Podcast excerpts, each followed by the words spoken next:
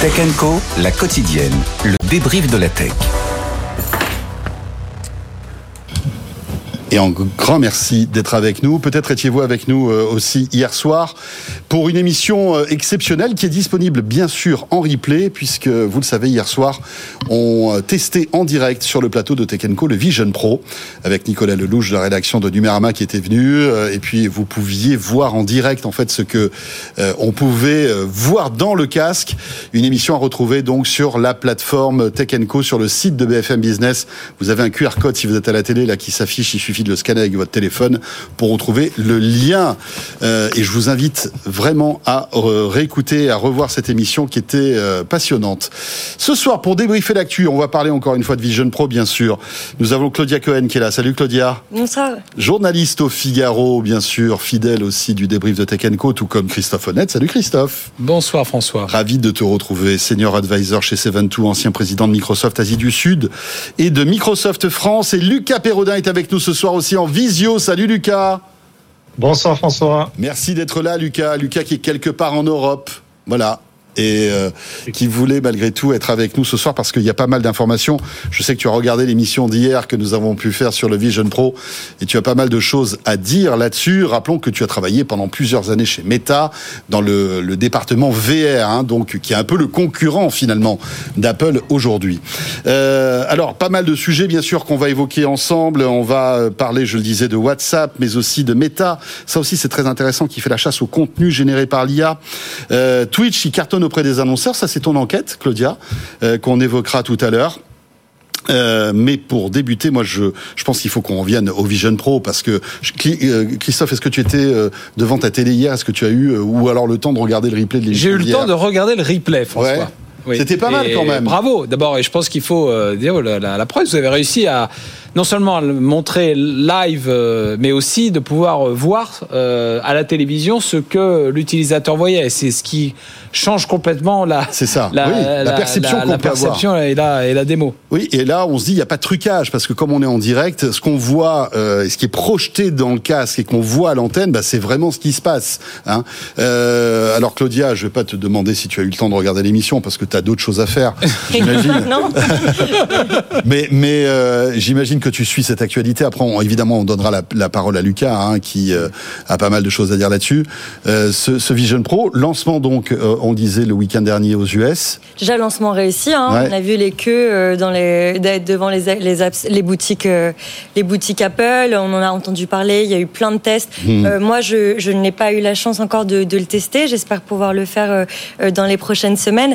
Après, le lancement est très réussi et les promesses ont l'air quand même d'être tenues d'après tous les spécialistes c'est même hier, j'ai l'impression que c'est ce que vous disiez un petit peu en, plateau, parce que j'ai un petit peu regardé, euh, que, que les promesses étaient tenues sur la réalité augmentée, sur l'usage, à quelques défauts. Je pense que Lucas nous en parlera bien, mais... Euh, oui, oui, c'est vrai.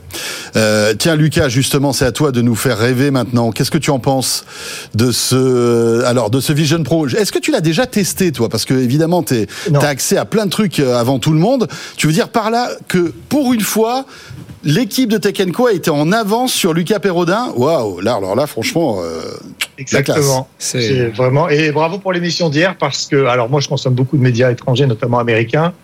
On voit beaucoup de, vidéos un peu bullshit où on voit des cas d'usage qui sont impossibles, ou alors on a des gens qui racontent leur expérience. Donc euh, pouvoir voir à travers les yeux d'utilisateurs, c'était euh, c'était hyper bien. Et autant que je sache, c'était une première mondiale, donc bravo. Ouais. Vas-y, je t'écoute. Après, euh, donc pour vous faire rêver, euh, moi, je n'ai pas changé d'avis parce que j'ai tellement baigné euh, là-dedans que, je, ne peux pas changer d'avis. Je sais ce qui est possible et ce qui est impossible. C'est un, appareil technologique incroyable qui donne une expérience qui marginalement meilleure que tout ce qui existe par ailleurs. Donc, à part Varjo, peut-être qu'il y, a, certains spécialistes qui ont un, un même niveau de, de définition de l'image, mais bon, par ailleurs il est euh, meilleur que ce que fait Meta en termes de définition. Bon, il est plus lourd, il est plus cher, euh, il y a, il y a tout un tas de contraintes qui vont avec. Donc c'est un super appareil. Cela dit, euh, premièrement, ça n'est pas le nouvel iPhone. Hein. Euh, on parle beaucoup de, du nouvel iPhone. On demande si les gens qui sont sceptiques. C'est pas une question d'être sceptique. C'est simplement que l'iPhone, lorsqu'on a reçu notre iPhone, on a jeté notre ancien téléphone portable et il faisait beaucoup plus de choses et il, a, il était disruptif dans le sens où il faisait plus pour moins cher. Là, il fait moins pour plus cher, mais il fait des choses extraordinaires. Donc c'est vraiment un outil. Euh, euh oui, et puis, il ne, et puis il ne remplace pas quelque chose. C'est ça que tu, que tu, tu sais nous expliquer. Voilà, c'est ça. Donc, Vas-y, vas-y. La question, c'est effectivement, si je peux me permettre, Lucas, c'est effectivement de voir est-ce qu'il y a un nouvel espace qui va s'ouvrir, un nouveau paradigme de consommation, d'interaction, et qui finalement va permettre de de remplacer une partie de ce qu'on fait aujourd'hui, mais aussi d'utiliser le, temps de cerveau disponible, si je puis dire, euh, euh, différemment. Moi, je reste. Bon, je suis probablement pas dans le cœur de cible. Euh, mais quoi que, quoi que mais euh, je suis pas un Apple maniaque, même si bon, toi, j'ai une iWatch, j'apprécie les, j'apprécie beaucoup la, la, qualité, et la, la, la, la vie convivialité euh, et, et la sophistication, l'ergonomie des, des, des, produits Apple. Là, ce que je trouve intéressant, c'est que c'est un pari qui est fait quand même, un pari sur une sur cette notion d'informatique spatiale, mais qui a encore beaucoup de défis de miniaturisation. Euh, de, d'avoir un catalogue d'applications et d'usages qui, correspondent à, des vrais besoins, à un écosystème. Donc, je dirais, voilà, les, les, les, paris sont ouverts. Je ne pense pas qu'on puisse dire avec ce lancement, oui, ça, ça va forcément fonctionner, mais si Apple se lance, je pense que c'est quand même un, pari euh, très réfléchi, euh, énormément d'enjeux derrière. On a même vu euh, Tim Cook pour la première fois porter le masque, ce qui est quelque part une façon de, de le légitimer encore plus, mais de s'engager lui dans, dans, dans, le, dans, dans, dans cette croisade, si je puis dire. Et donc je pense que ça va prendre un petit peu de temps et que globalement, ça aura de toute façon un effet très positif sur l'écosystème de, de tous ces outils, y compris d'ailleurs euh, des casques, masques, lunettes de mixed hmm. réalité sur lesquels on voit beaucoup d'applications plutôt B2B émerger. Mais je pense que ça va euh, aider l'écosystème dans son ensemble. Claudia, et après on retourne avec Lucas. Moi, je me demande aussi pour compléter euh, quelle interaction sociale il peut y avoir avec ce casque, parce que une partie aussi des explications au-delà de la sophistication et de, et de la technologie de, des, casques qui, qui, existaient avant lui, qui, qui n'ont pas forcément marché, c'est aussi ce côté euh, chacun est un peu de son côté. Euh, qu'est-ce qu'on va, quel usage commun on va pouvoir en faire? Ce qu'on voit beaucoup, c'est euh, dans l'usage professionnel, les réunions, pouvoir apparaître, pouvoir. Mais c'était intéressant parce que hier justement, Nicolas, qui était sur le plateau, nous faisait des démos vraiment de, différents usages en fait que qu'on pouvait avoir avec le masque. Alors évidemment, il y a les applis, bien sûr, il y a le divertissement qui a l'air d'être très très euh, enfin qui a l'air d'être poussé fortement par Apple, hein, puisque en fait il y a une, une, appli Apple TV qui te permet de retrouver tous les contenus Apple et pour certains même avec un, on va dire une vision qui a été élargie, qui a été faite pour le masque. Il y a pas mal de choses aussi. nous montrer euh, euh enfin toute l'ergonomie avec les doigts, parce que tout se fait là. Tu mm. n'as pas de manette, hein, comme sur le mm. comme sur le Meta, Lucas. Hein. Là, je parle du, du, Quest, etc. Il y a toujours des manettes. Là, euh, il n'y a pas de manette. Hein. tout se fait avec les doigts grâce à des capteurs qui arrivent à restituer et, et on se retrouve avec des, des gestes qu'on avait l'habitude d'avoir avec l'iPad ou avec l'iPhone en fait. Pour zoomer, vous, euh, enfin voilà, vous, vous, vous, détachez les doigts, enfin des, des choses comme ça quoi. C'est assez intéressant. Lucas et après Claudia. Euh, bon, il y a beaucoup de choses. Juste pour remettre un peu tout ça, euh, l'état de l'industrie à plat. Euh, D'abord, Apple avait intérêt à lancer un signal, un signal au marché, un signal aux actionnaires, parce que même si je pense que pour moi le produit n'est pas prêt pour euh, un lancement Apple, je pense que Steve Jobs n'aurait jamais lancé un produit euh, comme ça parce qu'il n'enlève pas de friction. Aujourd'hui, il fait rêver, mais il n'enlève pas de friction euh, à l'utilisateur. Simplement, il avait besoin d'envoyer un signal au marché que on travaillait sur la prochaine génération d'appareils et que Apple serait leader et qu'il fallait, il fallait le montrer parce que trop de choses avançaient en même temps par ailleurs, notamment en méta.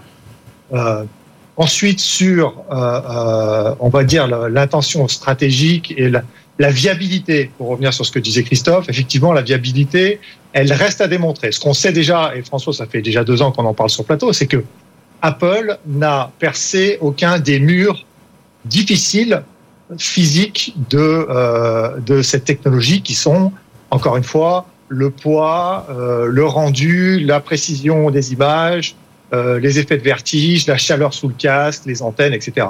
Donc, Apple a pris le meilleur de chacun de ses composants. On a fait un appareil à 3500 dollars. Mais c'est pas miraculeux, c'est ce que tu dis.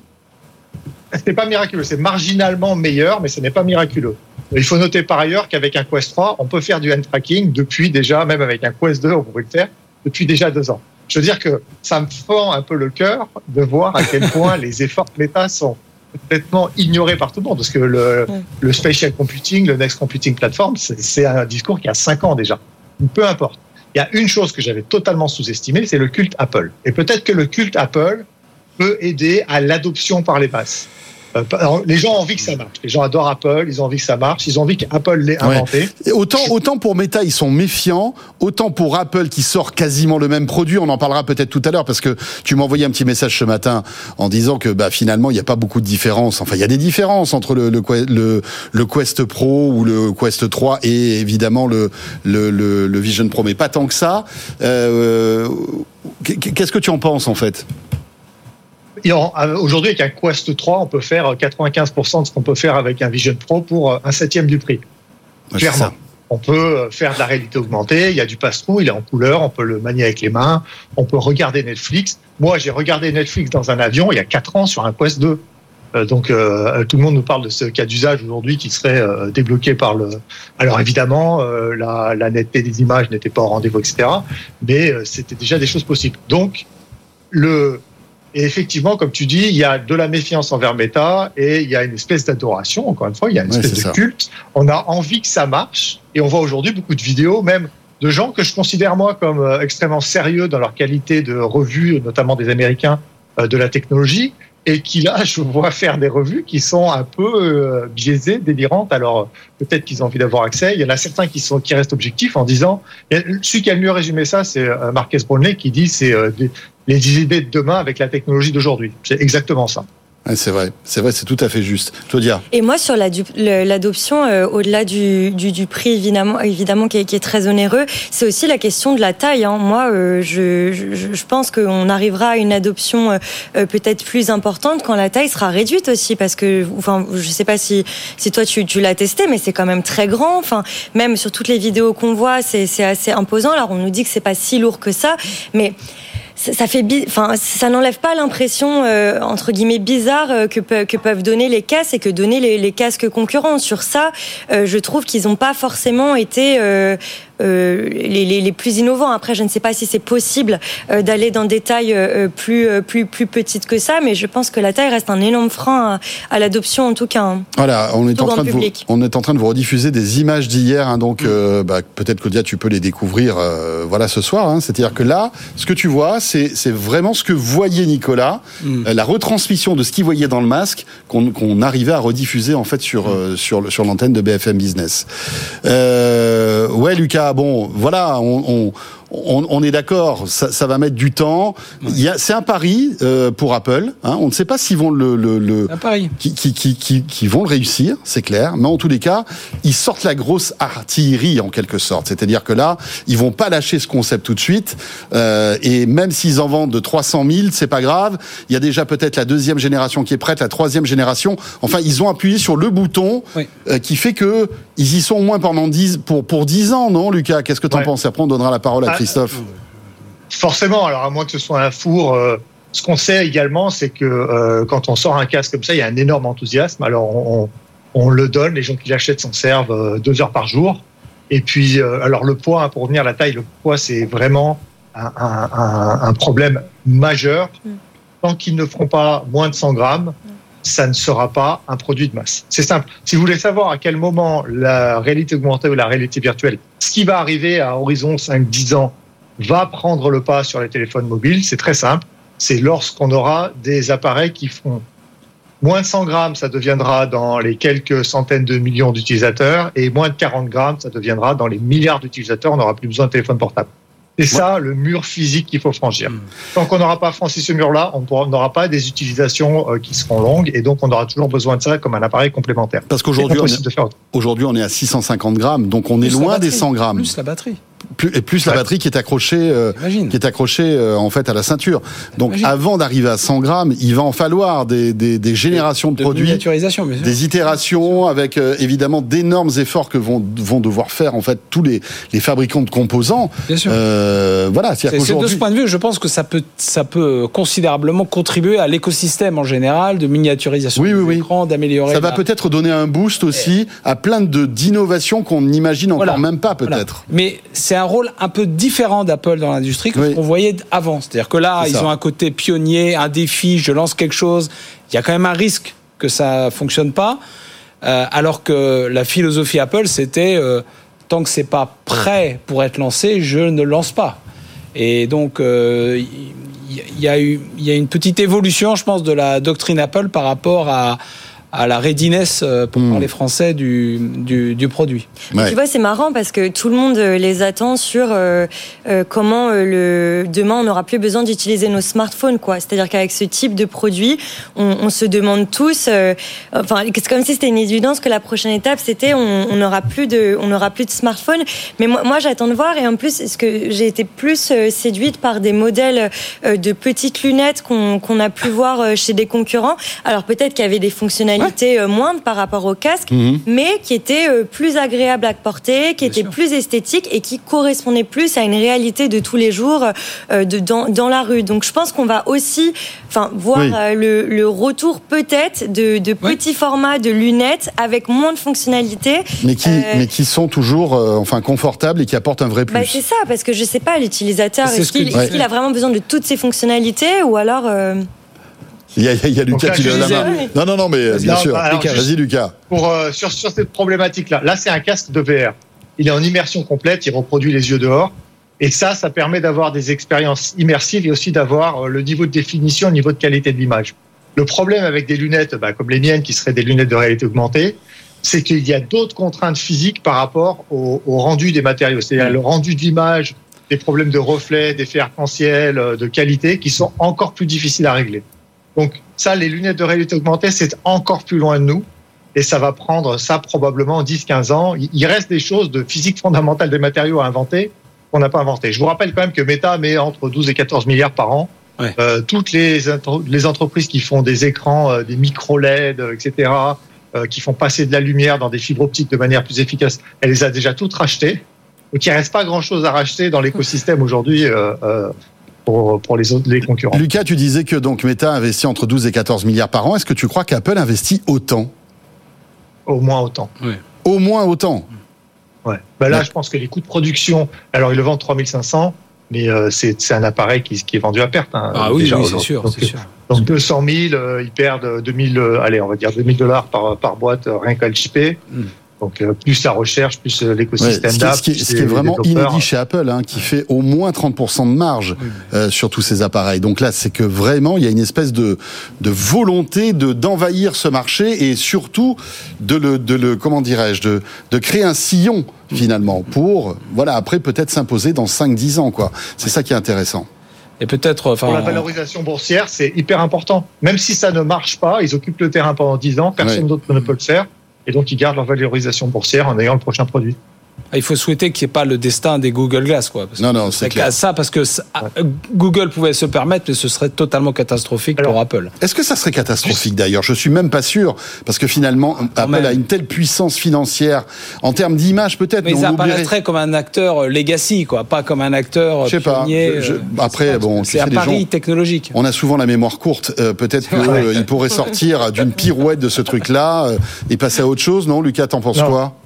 Alors, il y a juste un cas d'usage qui a un avenir euh, et un présent, c'est le cas d'usage B2B, qui intéresse Meta, qui intéresse Apple. Parce que pour des applications euh, de training, par exemple, nous, on avait déployé avec Meta, on avait euh, fait le training de 1000 employés chez Walmart dans, dans les, hmm. les, warehouses, je sais pas, des entrepôts, et on avait réduit l'accidentologie de 8% parce que le, le, training en, en réalité virtuelle, ça marche beaucoup mieux, il y a une meilleure rétention d'informations, etc. Qui est paradoxal, c'est que ni Meta ni Apple ne sont des boîtes B2B. Les, grosses boîtes B2B, c'est Microsoft. Et, fou, et donc, hein. ils vont essayer, mais s'ils auront les mm. bonnes stratégies de canaux et les bonnes stratégies de go-to-market pour y arriver, ça va être compliqué aussi. On passe à autre chose. Euh... On va continuer parce que. Ouais, non, mais c'est vrai qu'on pourra en, parler. Voilà, pendant de longues minutes, on aura l'occasion, bien ah, sûr, d'y revenir. Tiens, juste une chose. Euh, lundi prochain, je recevrai euh, un porte-parole de chez Decathlon qui a développé ou qui est en train de développer une application spécifique pour le Vision Pro. Et euh, donc le porte-parole de Decathlon sera là avec nous pour nous expliquer euh, bah, à quoi ça sert et comment Decathlon, qui est une, une enseigne de grande distribution de sport, euh, envisage son arrivée sur le sur le Vision Pro. Ce sera lundi dans Tech Co. autre sujet qui est très intéressant aussi, qui va aussi intéresser Lucas, mais aussi Claudia et Christophe, c'est WhatsApp.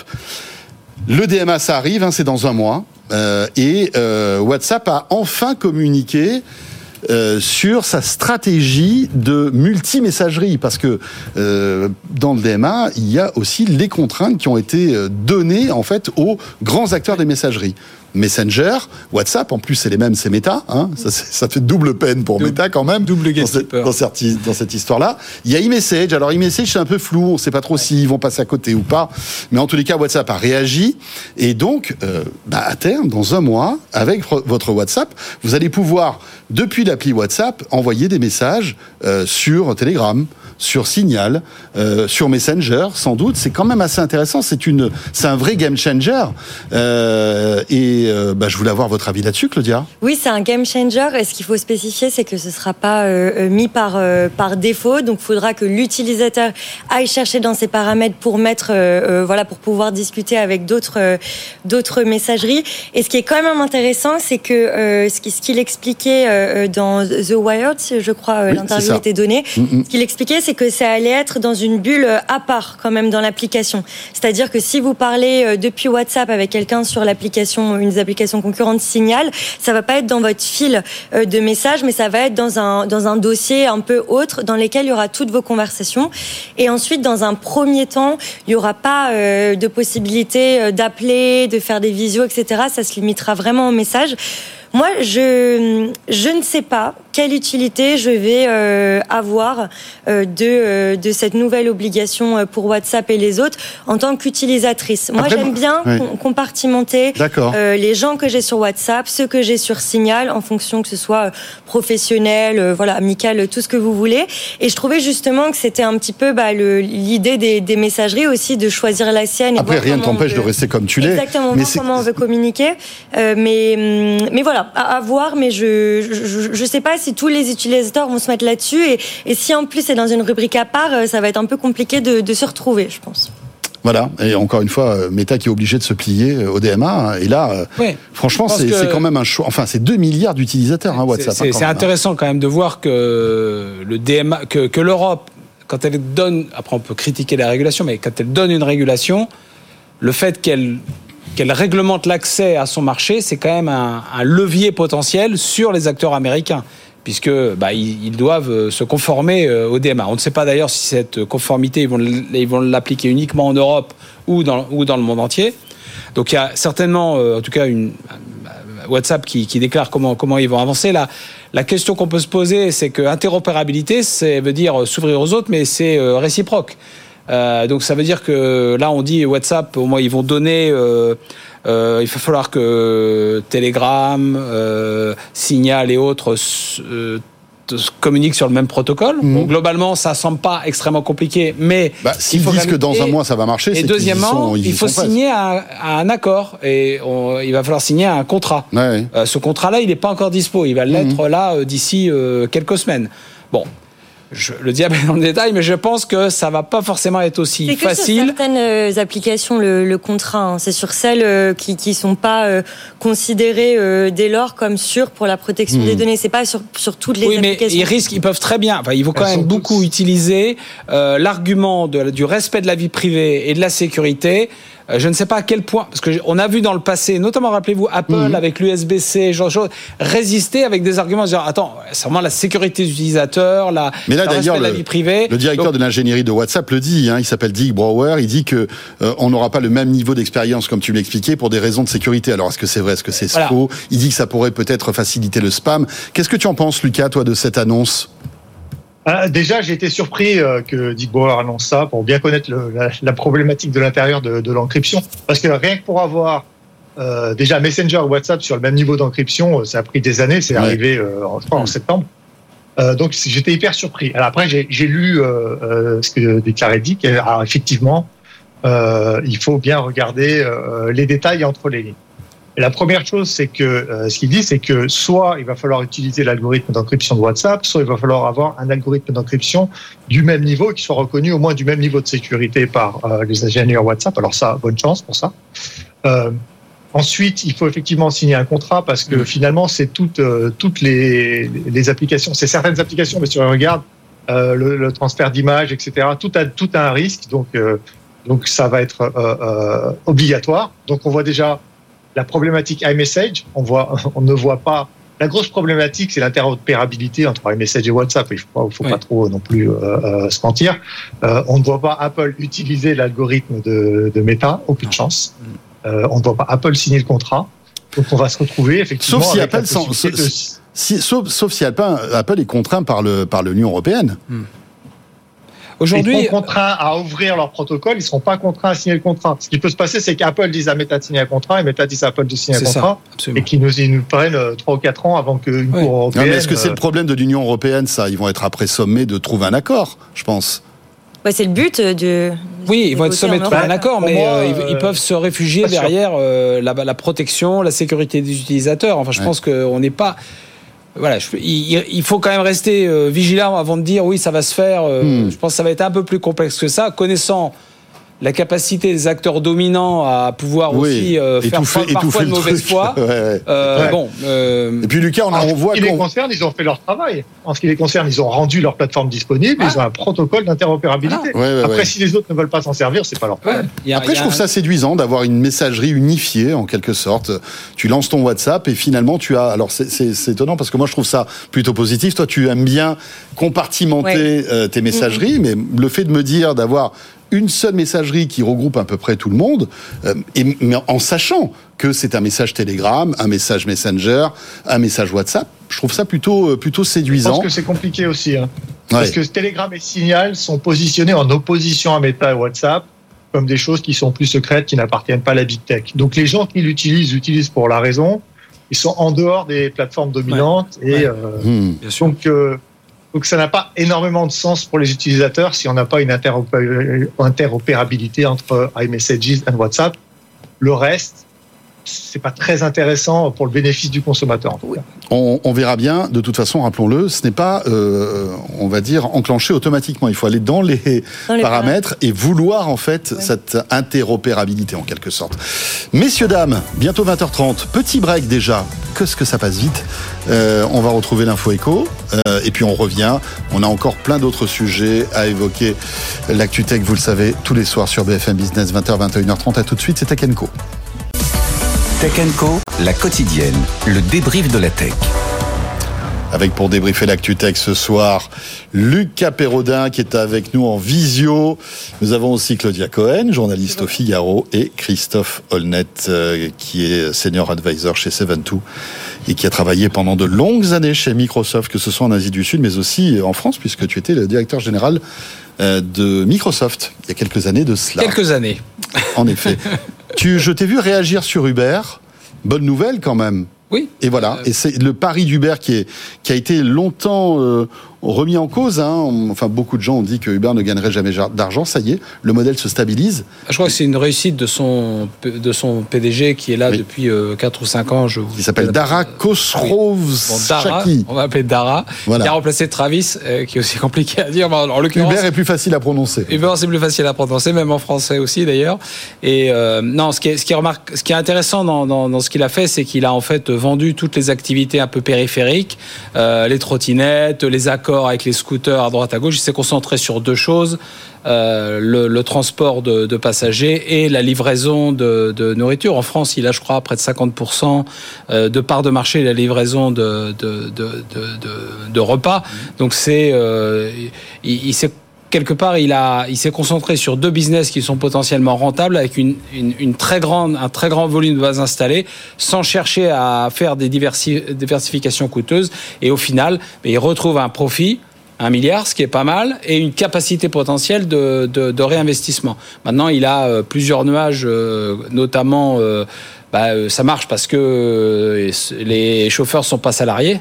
Donc euh, la question c'est est-ce qu'ils vont réaliser leur rêve d'Uber qui était de se débarrasser des chauffeurs avec les voitures autonomes? On voit que c'est quand même un peu compliqué aussi. Suite, Donc il y a quand même quelques nuages. Et est-ce qu'on peut garder ce statut précaire pour les chauffeurs euh, aussi longtemps? En fait, c'est ça aussi le euh, problème. Il y a beaucoup de chauffeurs qui préfèrent avoir ce statut en fait. Hein. Beaucoup, beaucoup, notamment en France aussi, mm-hmm. parce qu'il y a une plus grande autonomie. parce sûr. Y a, y a, Ils peuvent avoir plusieurs applis, travailler, avoir plusieurs employeurs, effectivement. Mais d'ailleurs, alors il y a pas mal de taxis en, en France désormais qui font aussi chauffeurs Uber. C'est vrai. donc ils arrivent à les prendre et sur d'autres applications aussi mhm. concurrentes.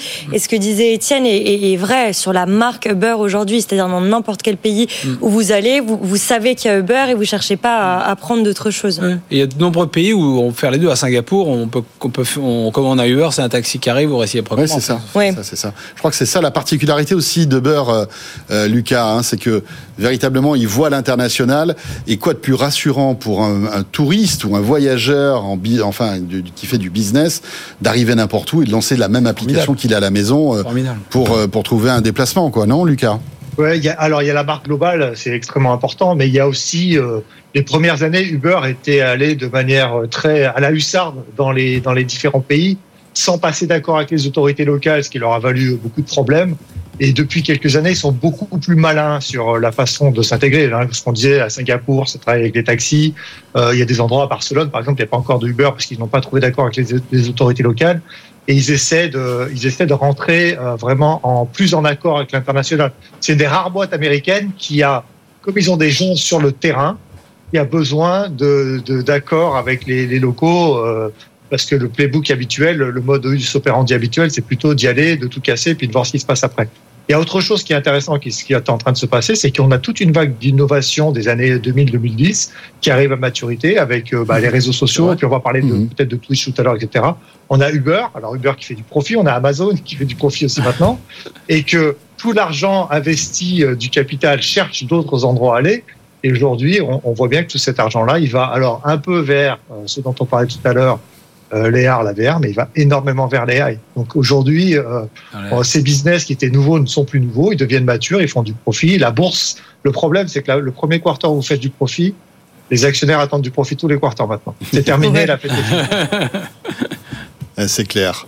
Euh, merci beaucoup Lucas. Tiens, on enchaîne avec une autre réussite, d'autres résultats positifs, ceux de Spotify.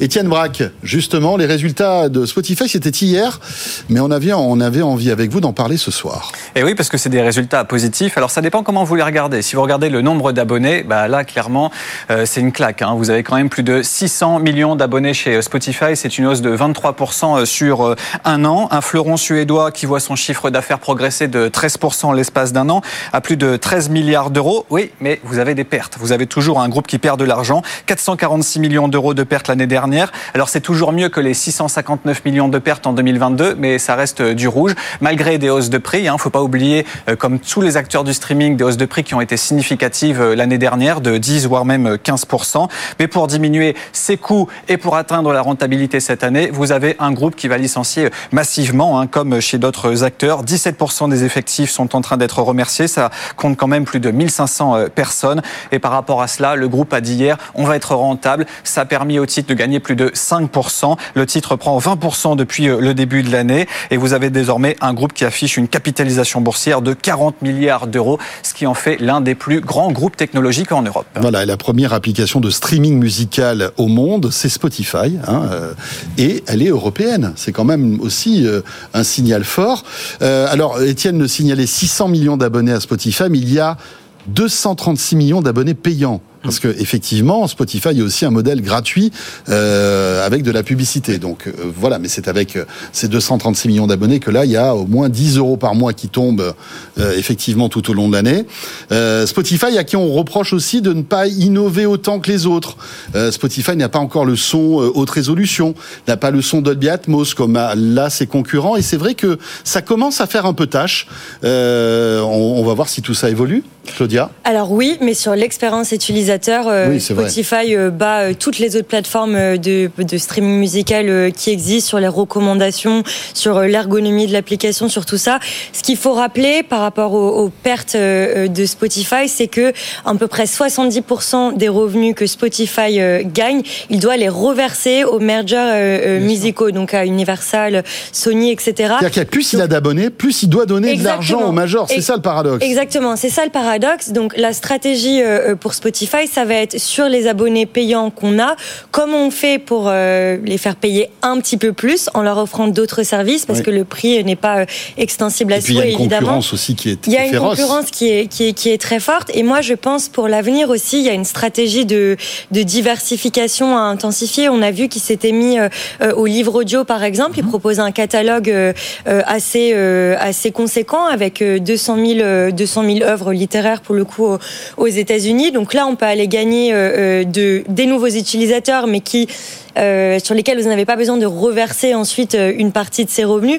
Et je pense qu'il développe aussi ce qui est assez intéressant des une stratégie autour des billetteries dans certains de dans certains pays. Donc ils commencent à vendre des billetteries pour des concerts etc donc pour garder euh, cette euh, cette dynamique et arriver enfin à avoir une année complète euh, où on est à l'équilibre financier ou même on commence à gagner de l'argent je pense qu'il faut aller vers la diversification. Hmm. parce que c'est c'est 70% à reverser c'est structurel et ça n'est pas prêt de changer. Étant donné l'état d'esprit aussi des majors et on les comprend. Donc donc voilà je pense qu'il y a d'autres champs économiques sur, lesquels euh, Spotify peut se battre. Voilà, ça, plus les commissions euh, reversées à Apple quand on passe par l'App Store. Enfin, euh, il y a, pas mal de chantiers compliqués pour Spotify. Christophe tu disais au début. Euh, et après, après Lucas, hein, qui, qui prétise, je le vois. Compléter ce que vient de dire euh, Claudia. Euh, la première chose, c'est peut-être effectivement de se féliciter de voir une entreprise européenne capable d'être un leader mondial du streaming. Et je pense que. Et ça savourons. il faut quand même dire que, c'est possible parce qu'ils ont quand même parmi leurs concurrents, bon, bah, les GAFAM sous des formes diverses et variées, leur capacité de bundling de services qui sont évidemment très dangereuses quand on est concentré sur sur un seul business. Moi, je crois que ce qui a été salué là, c'est euh, à la fois le, le fait que euh, bah, il y a des résultats un peu meilleurs qu'attendus, mais c'est pas spectaculaire. Mais c'est plus le fait de euh, d'avoir délivré euh, ce qui était euh, ce qui ce qui était ce qui était prévu. Et donc voilà, ils ont il leur reste un certain nombre de défis, comme le disait Claudia. Il faut continuer à croître, se diversifier. je pense que l'AI est peut-être une opportunité aussi pour eux. voilà, pas forcément pour générer de la musique avec l'AI, parce que ça poserait quand même pas mal de problèmes vis-à-vis des ayants droit, mais mm. par exemple utiliser des systèmes intelligents de playlist, des DJ powered by AI, mm. avec de la vraie de la vraie musique. Enfin, je pense qu'il y a des, quand même des, ressources d'innovation qui peuvent aller euh, qui peuvent aller chercher. C'est clair, Lucas. Alors moi, je pense qu'il y a un problème de business model. C'est un peu euh, la même chose que WeWork. Euh, en, moins en moins dramatique. C'est-à-dire que on a une revenu, une croissance des revenus qui ne donne pas d'économie d'échelle. Avec 600 millions d'abonnés et 250 millions d'abonnés payants, on n'arrive pas à faire du profit. C'est extrêmement inquiétant pour moi. Euh, ça veut dire qu'on a pris un pari euh, il y a 10 ans. Encore une fois, hein, c'est toutes ces technologies qui ont 10-15 ans qui arrivent à maturité. Et, euh, et l'effet euh, euh, de flywheel effect, comme on dit en anglais, alors je suis désolé en français, euh, l'effet hélicoptère, qui fait que on, l'utilisateur incrémental n'apporte quasiment pas de coûts et donc tout son revenu est de la marge, hein, ce qui est le cas pour les réseaux sociaux par exemple, ça ne marche pas avec Spotify. Moi, je suis relativement inquiet sur la pérennité, alors effectivement, la diversification, c'est intéressant, c'est important, mais ça a aussi euh, de la perte de, de, de focus. Non, mais c'est lié à la structure de l'industrie euh, qui fait qu'à chaque morceau, euh, voilà, c'est comme business de, cinéma ou autre. Hein. Un problème de business model, c'est comme WeWork, c'est acheter, du, acheter de l'immobilier, ça coûte toujours plus cher et on n'a pas de réduction des coûts en, gagnant de l'échelle. Et en plus, ils diminuent la force de travail, donc ils diminuent leur capacité d'investissement et leur capacité d'innovation. Et moi, je pense que ça va être très compliqué. On a toute une génération, hein, ça, ne concerne pas que euh, euh Spotify. On a euh, Snap qui a perdu un tiers de sa valeur euh, euh avec 400 millions d'abonnés qui n'arrivent pas à faire du profit. On a Twitch qui a licencié encore un tiers de sa force de travail il y a, trois mois et qui perd de l'argent. Donc on a un certain nombre de ces paris. Ce qu'il faut savoir, c'est que tout ça, ce sont des gros paris. On a pris des paris au niveau global en disant, on va arriver à de l'échelle pour faire du profit. Bah, il y en a un certain nombre dont on commence à être un peu exempt et à mon avis ça va être relativement intéressant dans les 3-4 prochaines années mais il va y avoir du mouvement. Et puis il y a les géants derrière, il y a Apple, hein, il y a Amazon pour qui c'est anecdotique ce marché-là? Ils sont prêts à investir des milliards là-dedans parce que ils ont tellement d'autres sources de profit qui peuvent étouffer la concurrence euh, en offrant euh, bah, des services supplémentaires pour le même prix. Mais là où je trouve qu'il y a une différence euh, par rapport au, streaming, c'est que au streaming vidéo, la guerre du streaming c'est sur les contenus. C'est vous vous désabonner Netflix parce que Disney Plus a un contenu mm. qui vous intéresse plus au mois de mars plutôt qu'au mois d'avril. Sur la musique, c'est un peu différent. oui, parce que c'est les mêmes.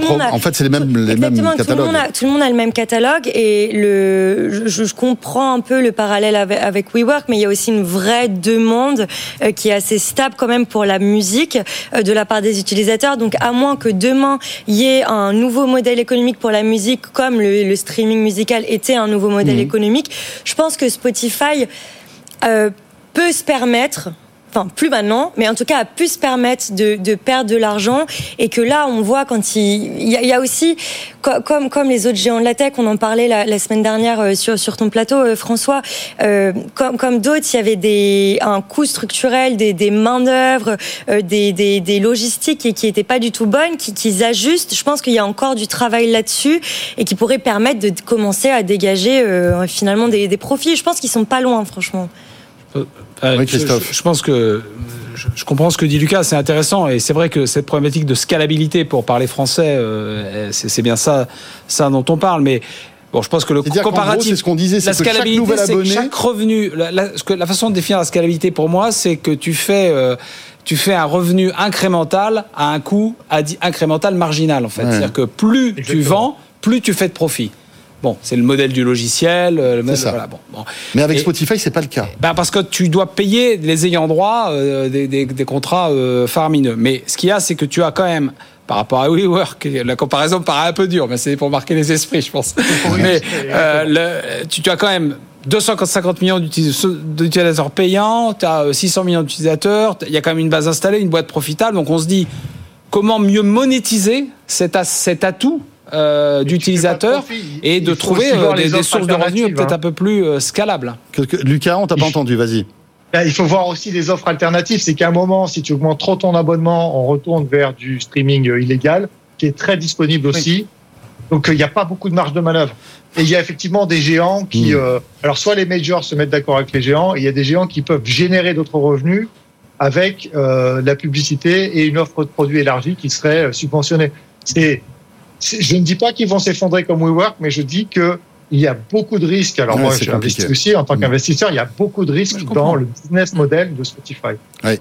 On parlait d'Amazon, on parlait d'Apple, mais il y a aussi euh, Google et YouTube, hein, et le YouTube Premium qui cartonne aujourd'hui et qui propose à peu près tous les services que propose Spotify, avec en plus les clips, tout le tout le contenu de YouTube qui est évidemment monstrueux. Je crois qu'on a. Sans pub.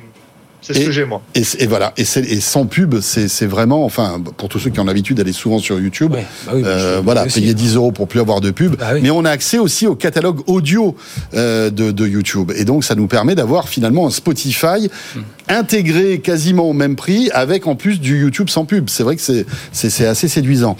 Euh, on évoquait le modèle économique de, de, de toutes ces plateformes. On, tu, tu as évoqué Twitch, ça tombe bien parce que Claudia a enquêté sur Twitch. Euh, cette semaine. Un article à retrouver dans le Figaro.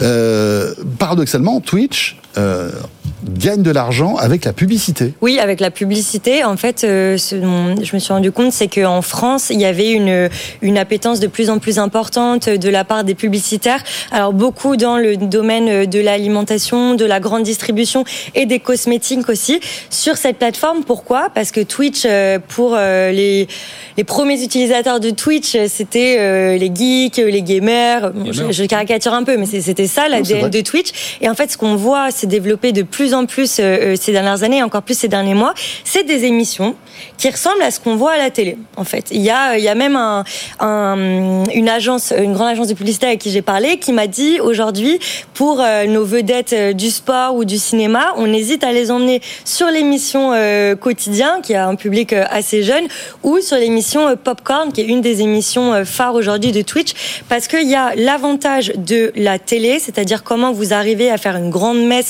en réunissant à la même heure euh, plein de gens euh, derrière leur écran. Et l'avantage des réseaux sociaux, l'interactivité, le côté spontané. Et le replay, bien sûr, qui est disponible facilement. Et le replay, évidemment. Donc il y a un, un, un intérêt euh, très important des marques là-dessus. En France, donc dans mon enquête, j'ai compris qu'il y avait plus 35% d'investissement publicitaire sur Twitch en 2023 par rapport à 2022. Donc c'est pas négligeable parce que c'est pas forcément le cas sur mhm. sur sur d'autres plateformes. Et après, il y a quand même bon malgré ça, Twitch ne, ne gagne pas forcément d'argent parce que il y a, y a, encore beaucoup de freins, on va dire, notamment aussi pour les publicitaires. Ce que disait Lucas, il y a eu beaucoup de licenciements, ce qui au niveau de, de ce qu'on va appeler la brand safety, c'est-à-dire les marques veulent apparaître dans un univers plutôt sain pour ne mhm. pas être associé à des contenus voilà sécurisés. là, c'est pas forcément le cas. Sur Twitch, il y a encore des, ce qui, des ce qui est encore le cas sur le broadcast où on sait dans quel environnement. Exactement. on est dans un environnement sécurisé. On sait dans quel environnement on est, mais c'est intéressant ce nouveau positionnement de Twitch qui d'ailleurs euh, agace euh, quelques euh, utilisateurs adeptes de la plateforme depuis des années parce que ça ressemble de plus en plus à ce qu'on peut voir sur TikTok ou sur Instagram avec des influenceurs. Parce que le, concurrent direct de Twitch aujourd'hui c'est YouTube. Ou qui, sur YouTube. qui pourrait faire aussi des, enfin, de diffuser en, qualité broadcast comme le fait Twitch en fait. C'est ça. Donc il y a un côté dénature, dénaturation de, de la plateforme, mais qui attire les annonceurs aujourd'hui. Alors Lucas et après Christophe. Alors c'est vrai que l'augmentation, euh, il y a une augmentation alors en France et euh, on va dire dans le monde euh, dans une moindre mesure des investissements publicitaires. Simplement, Twitch, c'est une plateforme qui perd de l'argent. Moi, je pense que les actionnaires, notamment Amazon a racheté Twitch il y a à peu près 10 ans. je crois qu'il y a une énorme pression de la part d'Amazon pour voir est-ce que vous pouvez faire du profit maintenant. Il y, a des, il y a des problématiques fondamentales. La première, c'est que faire de la pub native, euh, euh, concurrence la pub qui est faite par les créateurs de contenu. Donc il y a eu un gros, euh, il y a eu un, gros conflit là-dessus. Et là, ils viennent de revoir la façon dont ils partagent les revenus avec les créateurs de, contenu. Ils ont licencié des gens. Ils changent la façon dont ils rémunèrent les créateurs de contenu, ce qui ne les rend pas forcément très heureux. Donc effectivement, tu parlais de YouTube. YouTube paye mieux et on voit un certain exode. Donc par exemple, Popcorn, qui est l'émission euh, phare, on la voit par ailleurs. C'est vrai que c'est en train de se transformer en une plateforme de streaming et plus une plateforme de gaming. Mais encore une fois, il y a un problème de business model qui est que ça ne gagne pas d'argent. On a 250 millions d'utilisateurs, ça ne marche toujours pas. On a Amazon qui met la pression et qui commence à dire, bon, là, ça fait 10 ans qu'on finance, euh, qu'est-ce qui se passe? Quel est le plan? Ils ont changé de leadership en septembre. Ils ont licencié euh, un tiers de leur, force de travail. Donc on n'est pas, euh, encore une fois, on est dans un de ces paris qui est là, qui arrive à, ce sont des moments de vérité. Alors il y a plus d'annonceurs, mais il y en a pas assez pour que ce soit profitable. Et est-ce que ça, on va tenir assez longtemps? Moi, je ne serais pas surpris qu'Amazon euh, revende Twitch euh, dans les années à venir, dans les deux ans à venir. Claudia et après Christophe. Je, pense qu'en termes de moment de vérité, il y a aussi des opportunités par rapport à, Amazon Prime où la publicité a été lancée sur la plateforme aux États-Unis. Ça arrive chez nous euh, en avril en France. Et en fait, je pense qu'on va euh, voir arriver des offres publicitaires euh, communes où on aura une idée de ce que les gens achètent sur Amazon. On aura une idée de ce que les, gens regardent sur Amazon Prime et aussi sur Twitch. Donc je pense que peut-être l'intégration de Twitch, comme disait Lucas, qui ne sait pas forcément faite dans l'univers Amazon mhm. euh, prendra plus de sens euh, dans les prochains mois avec l'arrivée de la pub sur Prime. Christophe. Moi, je crois que ce que, ce que, ce que Twitch a apporté euh, pour, pour les annonceurs, c'est, enfin, ils, ils, ont une capacité quand même à, à avoir sur ces émissions un événementiel avec près de plus d'un million de personnes connectées, engagées, dialoguant.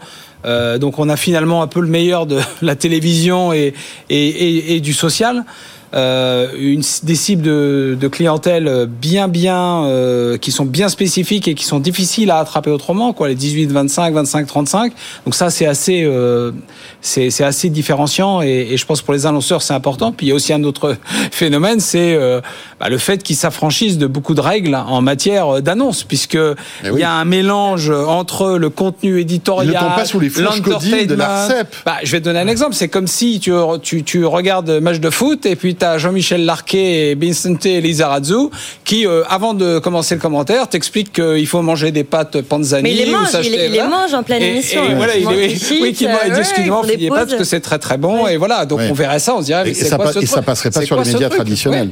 L'Arcom euh, serait évidemment ah bah saisi immédiatement. Donc euh, il profite aussi, alors chez un Eldorado ou un Far West, on verra, mais il profite aussi beaucoup de ça.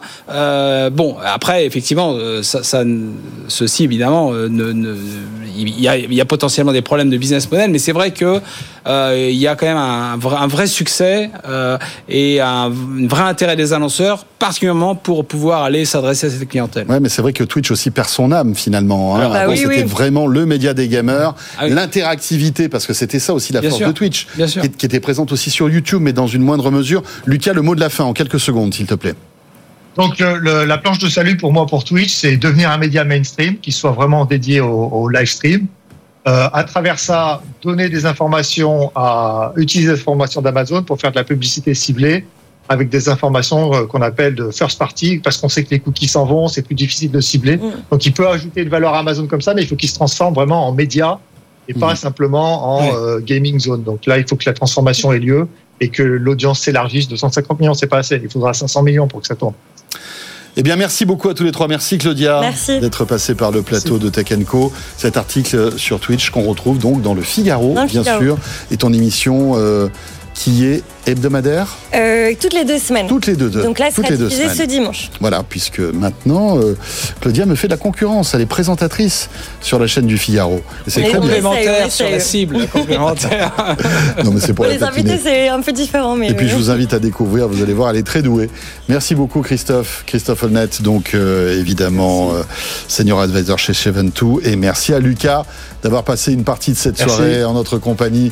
Lucas, fondateur de Digital et qui a été euh, pendant quelques années euh, le directeur de Meta Reality Labs, donc euh, dans la région Europe. Vous restez avec nous, Tech revient, on a encore une demi-heure à passer ensemble et la direction l'espace. On va se retrouver pendant une demi-heure avec un sujet passionnant. On va revenir sur la mission Persévérance qui fête ses trois ans. On va en tirer un premier bilan. Vous allez voir, il est incroyable avec Jean-Baptiste Huette qui sera avec nous sur ce plateau, notre journaliste maison, hein, euh, passionné par tous ces sujets, mais aussi David Minoun, professeur euh, euh, spécialisé dans ce domaine et chef du département électronique optronique Signal. Vous restez là, à tout de suite. Tech Co, la quotidienne sur BFM Business.